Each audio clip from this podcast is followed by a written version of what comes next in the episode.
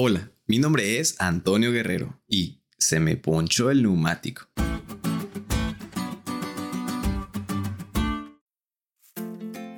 Hace poco tuve un pequeño inconveniente con uno de los neumáticos de mi auto.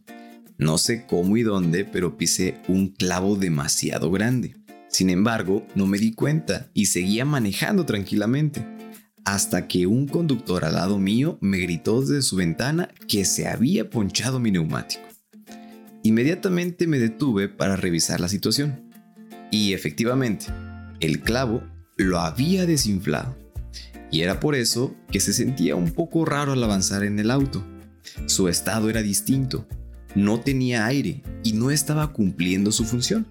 Entonces me bajé y me dispuse a cambiarlo. Y es que el neumático, para ser neumático, necesita tanto la cubierta de goma como el aire en su interior. Si falta alguno de estos componentes, deja de serlo.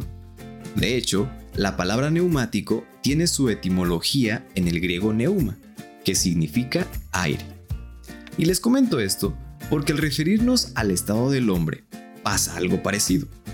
Dios nos dejó claro que los componentes de un alma viviente son el polvo de la tierra, que es el cuerpo, y el soplo del aliento de vida, dado por Dios. Esto quiere decir que si se separan, dejará de ser un alma viviente, así como el neumático cuando se desinfla. Por consiguiente, cuando una persona muere, el aliento de vida que Dios otorgó vuelve a él. En otras palabras, simplemente deja de fluir en él o a través de las personas. Este concepto evidentemente destruye las teorías que mencionan que los espíritus pueden vivir como entidades separadas del cuerpo. Así que la muerte no es otra cosa que dejar de existir como seres vivos. Amigos, debemos estar muy atentos a las costumbres y tradiciones de hoy en día. No se dejen engañar, no se dejen llevar por la sociedad. No promuevas teorías falsas, sino al contrario, se luz en medio de la oscuridad y demuestra la verdad bíblica en tu testimonio.